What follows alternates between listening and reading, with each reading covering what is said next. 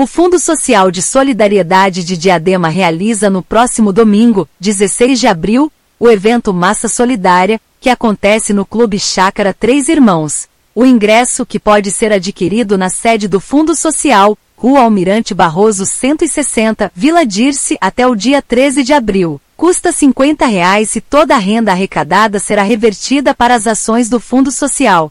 O almoço com espaguete, ravioli de carne e frango e capelete de carne e frango, todos com molho branco ou bolonhesa, será servido entre 12 e 16 horas. O valor do convite inclui também acesso à mesa de frutas. Bebidas serão pagas à parte. O evento, que tem duração prevista até 19 horas, contará com apresentação de música ao vivo do grupo Samba da Massa.